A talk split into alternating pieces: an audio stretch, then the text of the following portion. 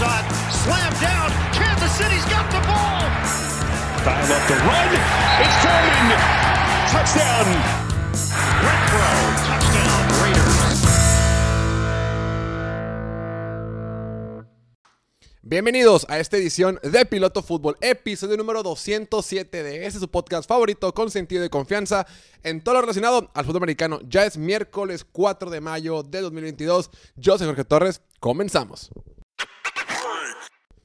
Segundo episodio que hacemos hoy miércoles de este el podcast, el podcast de Piloto Fútbol. Estamos aquí grabando para ver la división norte de la conferencia nacional esta división que por años, por décadas, por no es cierto, por mucho tiempo ha sido reinada por los Green Bay Packers y todo parece indicar que este 2022 será algo parecido, pero bueno, creo que los demás equipos hicieron cosas interesantes, así que revisemos. Ojo, otra cosa que no tocamos ahorita en el video anterior de la división norte de la conferencia americana era respecto al partido de la NFL.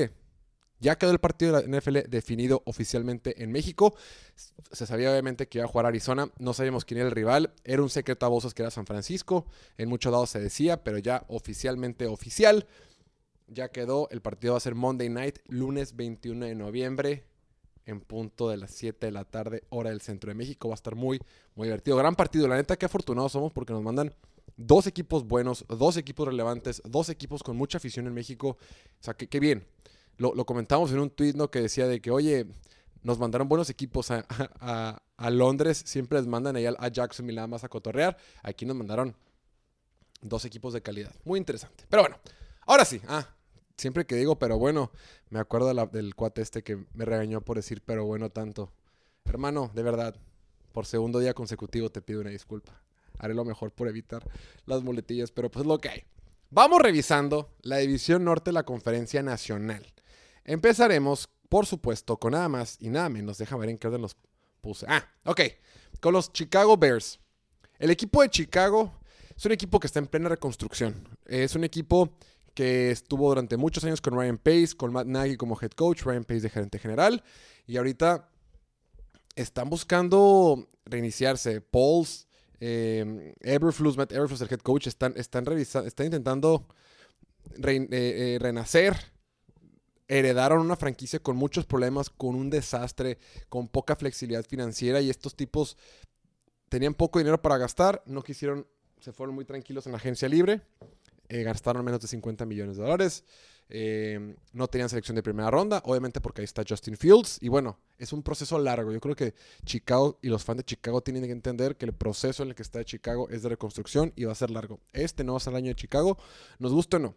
Creo que de entrada, las principales, las principales necesidades que tenía este equipo para este draft, yo las tenía apuntadas como, obviamente, receptor, tackle, toda la línea ofensiva excepto Corey Whitehair, toda, toda excepto Corey Whitehair, eh, corner y safety. Entraron con nada más 6 picks y Aaron Pauls terminó haciendo 11. Entonces creo que lo hizo bastante bien. La primera selección del equipo fue hasta el pick número 39 de la segunda ronda, cuando fueron por el corner de Washington, Kyler Gordon. Un corner que muchos equipos tienen evaluados mejor que Trent McDuffie. A mí en lo particular me gusta más Trent McDuffie, pero Kyler Gordon lo hace muy bien. Es un corner eh, gran valor. Haberlo tomado en el 39 creo que ahora gran valor. Muchos equipos lo tienen para primera ronda y si lo hubieran tomado en primera ronda nadie hubiera dicho nada. Entonces encontraron un gran talento en él. Em, y en la segunda y, en su segunda selección, con el pick número 48, fue cuando fueron por Jaquan Brisker, el safety. Es un super safety, un safety super completo, un safety que eh, no, tuvo un solo castigo en, sus, en los últimos dos años. Es muy bueno contra, la, contra el juego por tierra. Es bueno en cobertura. Era el gran líder de esa. No, de esa buena defensiva de Penn State.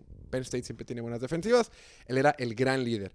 Creo que muchas veces cuando estás reconstruyendo un equipo, lo más importante es tener a jugadores que tengan alto carácter o que tengan verdaderos rasgos de liderazgo, que verdaderamente puedan implementar nueva cultura, que sean trabajadores, que pongan el ejemplo, que sean disciplinados. Y es lo que tienes con Jaquan Brisker. Además de que es súper talentoso. Creo que él combina ambos aspectos bastante bien.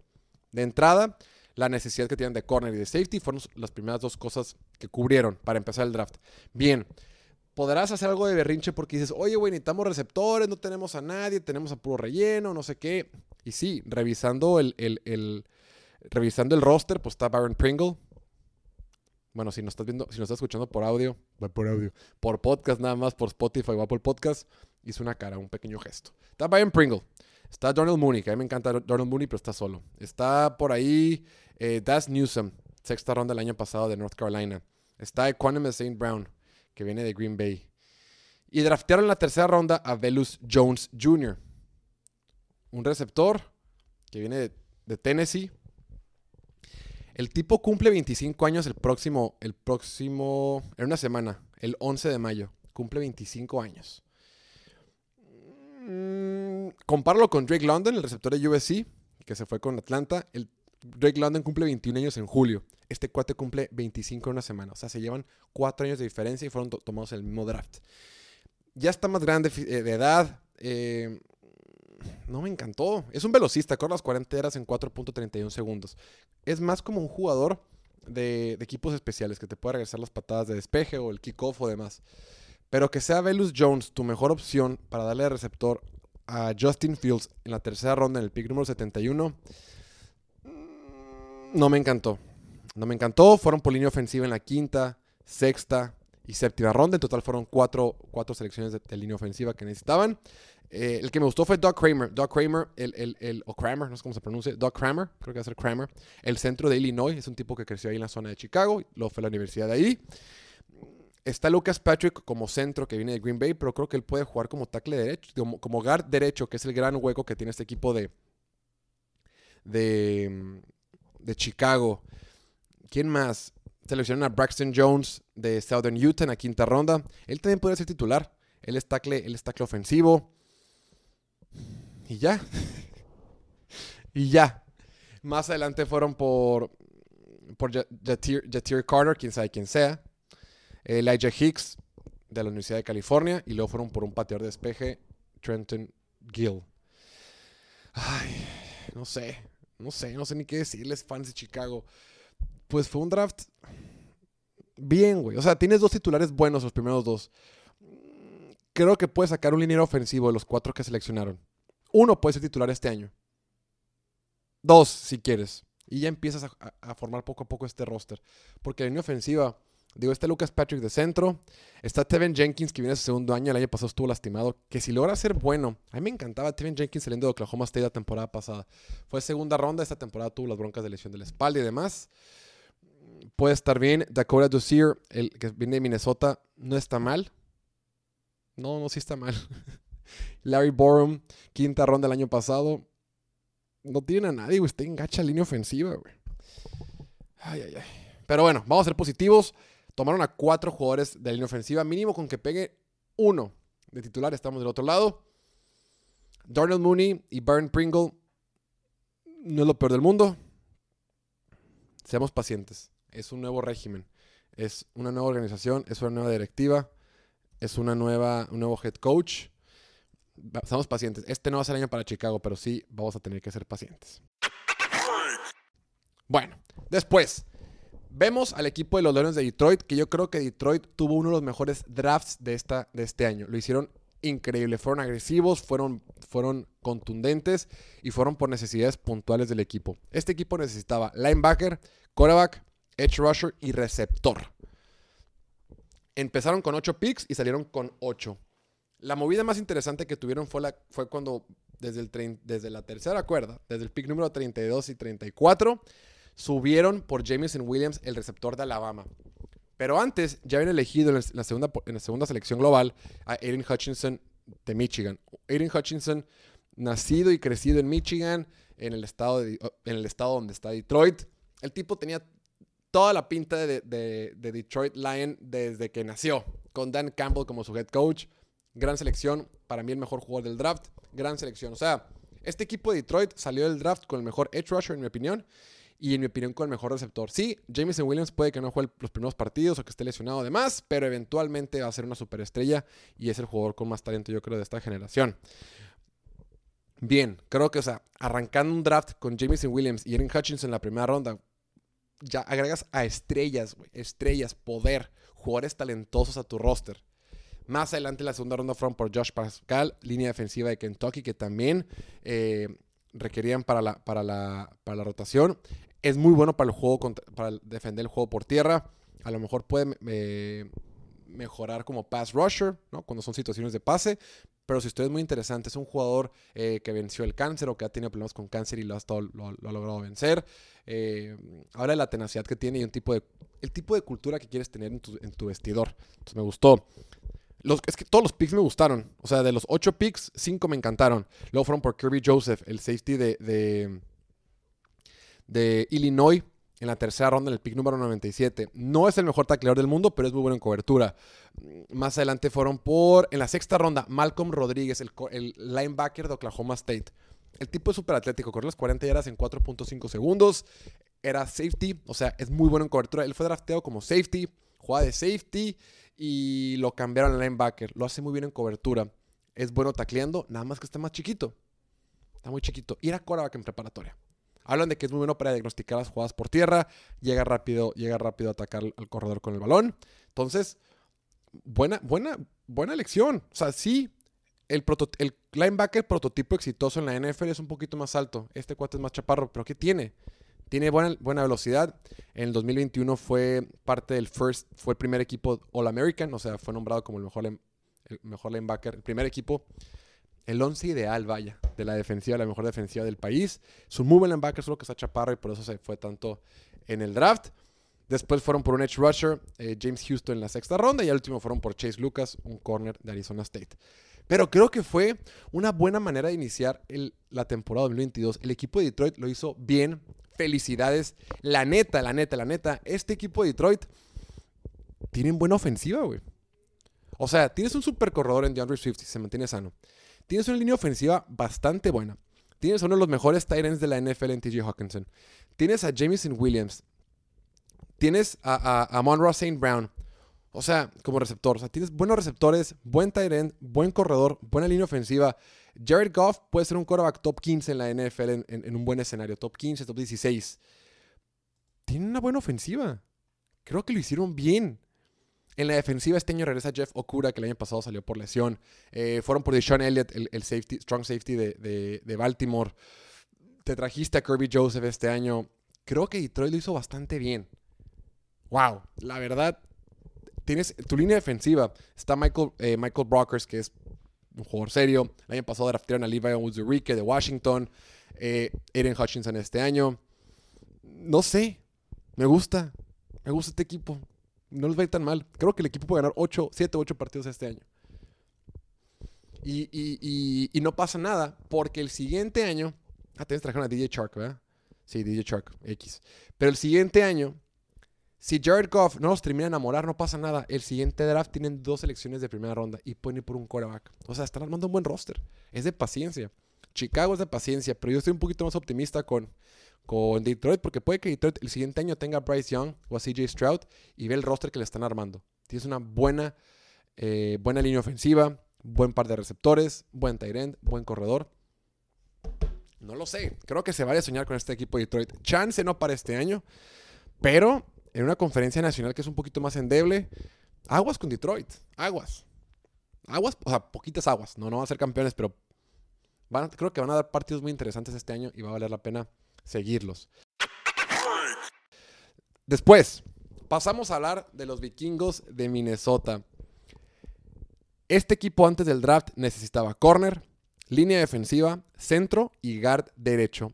Iniciaron con 8 picks y terminaron con 10. Hicieron 6 trades en total. Estuvieron por todos lados este equipo de Minnesota.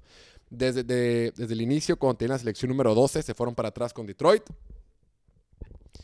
Y en el número 32 recogieron a Louis Sin, el safety de Georgia, un safety que a mí me encanta, un safety muy físico, que hace todas las tacleadas, que mm, siempre se acerca del balón, muy atlético. Puede mejorar un poquito en cobertura, pero es un gran safety, es una gran eh, adición la que hicieron con Louis Sin, el safety de Georgia. Este Louis Sin fue parte fundamental de la defensiva que quedó campeón nacional con Georgia el año pasado.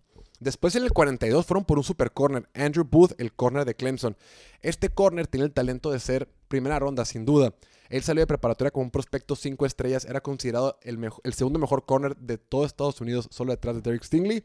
La bronca es que ha batallado con lesiones últimamente.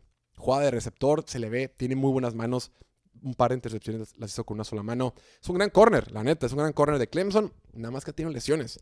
Y todo este proceso pre-draft no lo hemos visto entrenar, no lo hemos visto correr porque viene de, los, de lesiones, de cirugías. En este último año tuvo dos cirugías.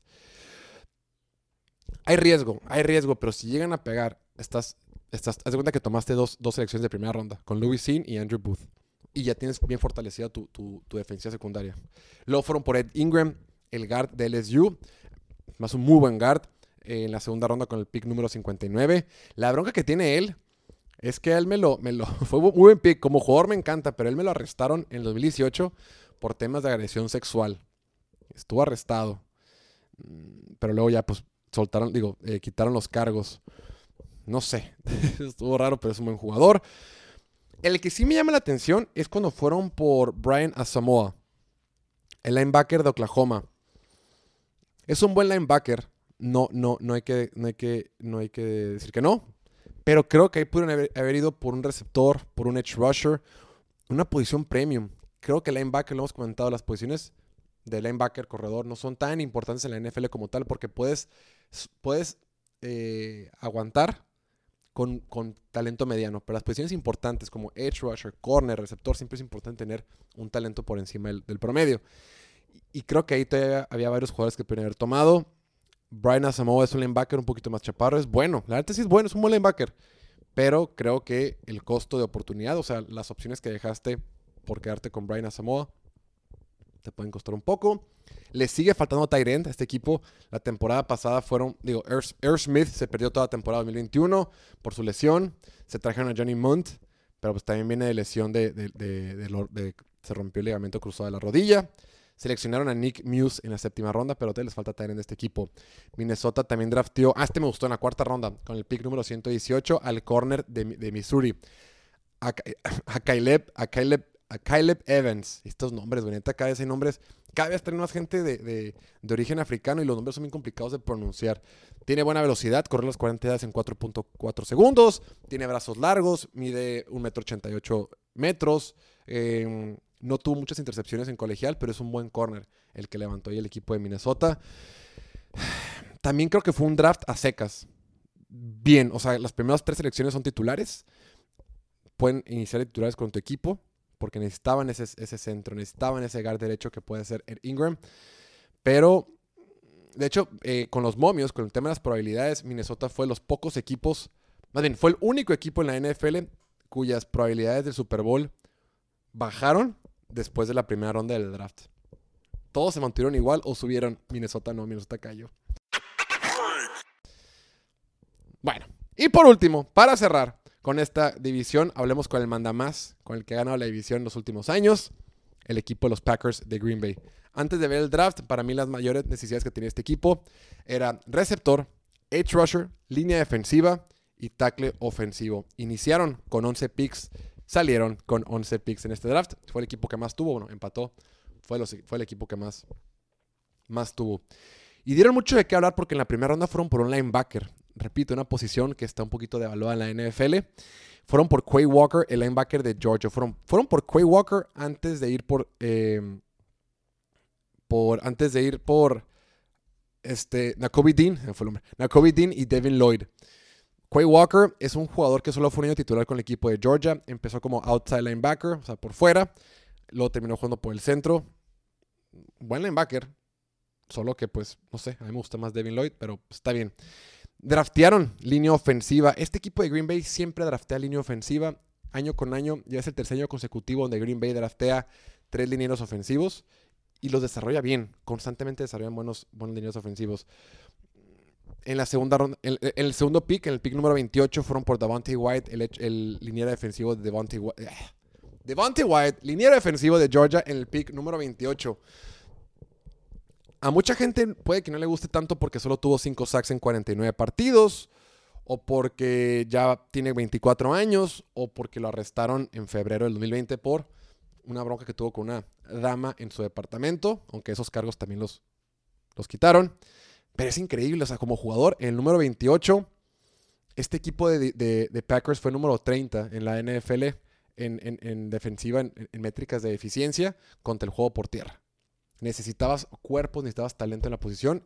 Y Devontae White en el pick número 28 se me hizo increíble. Después, el número 34 brincaron y fueron por Christian Watson, el receptor de North Dakota State, un receptor que mide más de un metro noventa, corre las 40 eras en 4.3 segundos, atlético, eh, eh, explosivo, ¿no? Un receptor que de, pases profundos, pero tiene limitantes. Christian Watson tuvo más pases, soltó más pases, eh, tuvo más drops en los últimos dos años de, su carrera colegial que touchdowns. O sea, en los últimos dos años tuvo más drops que touchdowns. No es un jugador que no le daban tanto juego, no fue tan productivo. No era un jugador que estaba todo el tiempo en el campo y le hacían y, dominaba en una competencia menor. Recordemos que él juega en FCS, que es una especie de segunda división con North Dakota State. Aunque North Dakota State es una, es una escuela grande, juega en una división menor, que es como una especie de segunda división y no dominaba. O sea, sí cuando estaba en el campo, sí, pero tú esperas cuando estás viendo un, jugador de NFL jugar a ese nivel, esperas que esté dominando todas las jugadas y no era el caso. Pero los rasgos físicos, ahí están. Mm, ¿Quién más fueron? Fueron por... Ah, tomaron a Sean Ryan. Eh, fueron por mucha línea ofensiva. Sean Ryan, eh, guard de UCLA. Fueron por Zach Tom. Eh, tackle o centro, línea ofensiva de Wake Forest. Fueron por Rashid Walker, línea ofensiva de Penn State. O sea, hicieron muchos esfuerzos por ir por, por línea ofensiva. Recordemos que este equipo perdió a Billy Turner, Lucas Patrick y Dennis Kelly. Requerían profundidad en la posición y creo que lo hicieron bastante bien. Tomaron a tres receptores. Más allá de, híjole, baja aquí. Más allá de tomar a Christian Watson, también fueron por Samuri, Samuri Touré. Es que estos nombres. De receptor de Nebraska. Fue tomado en la séptima ronda con el pick número 258. Pero él por poco nadie lo draftea, pero, pero muchos equipos lo empezaron a buscar. Porque recordemos, una vez que termine el draft, todos los jugadores que quedan disponibles ahora se convierten en agentes libres. Ahora ellos escogen con quién se van. Si un equipo te quiere buscar como agente libre, tú puedes decidir si te vas o no. Cuando te draftean, tienes que irte con ellos a fuerza. Entonces, ya estaba acabando el draft y los pocos jugadores que quedaban era, era Samori, Touré, receptor de Nebraska. Puede ser titular, puede que sea titular. Creo que tiene más probabilidad de ser titular que el otro que fueron por este Romeo Dupes, el receptor de Nevada. Mm, ¿Quién más? Ah, la selección de quinta ronda de Kingsley en Akbari, el receptor, el edge rusher de South Carolina. Gran valor. A mí me gustaba para que se fuera en segunda o tercera ronda. Se fue hasta la quinta ronda con el equipo de los Packers. Increíble. Creo que a mucha gente no le gusta porque no es tan atlético. Chance no es el más productivo, solo tuvo cuatro sacks y medio en 2021. Pero es un buen, es un buen jugador que puede ser titular detrás, obviamente, de, en la rotación, junto con Preston Smith y Rashawn Gary. La bronca de este equipo de, Packers es que Aaron Rodgers ya va a cumplir 39 años ahorita en diciembre. Bueno, en diciembre, pues. Y no sé si hicieron lo suficiente para darle armas para que pueda competir este año. Competir en serio, ¿no? Competir me refiero. Cuando hablas de Green Bay y Aaron Rodgers, hablas de Super Bowls, no playoffs. O sea, es Super Bowls o nada, ¿no? Todavía les falta un receptor, de, un, un tight end que pueda atrapar balones, porque Robert Tonian estuvo fuera toda temporada por lesión. Entonces, les falta otro, tight end. Y, ya, el equipo creo que está bien. Después falta otro receptor. Creo que pueden buscar un receptor en la agencia libre. Quién sabe, pero pues el equipo va a ganar la división mientras esté Aaron Rodgers con ellos. Fueron por línea ofensiva que les hacía falta, cubrieron sus necesidades. Ahora veamos cómo les va. Van a ganar la división, se van a meter a playoffs. Vamos a ver si pueden ser mejor que Tampa Bay, mejor que Rams y mejor que San Francisco.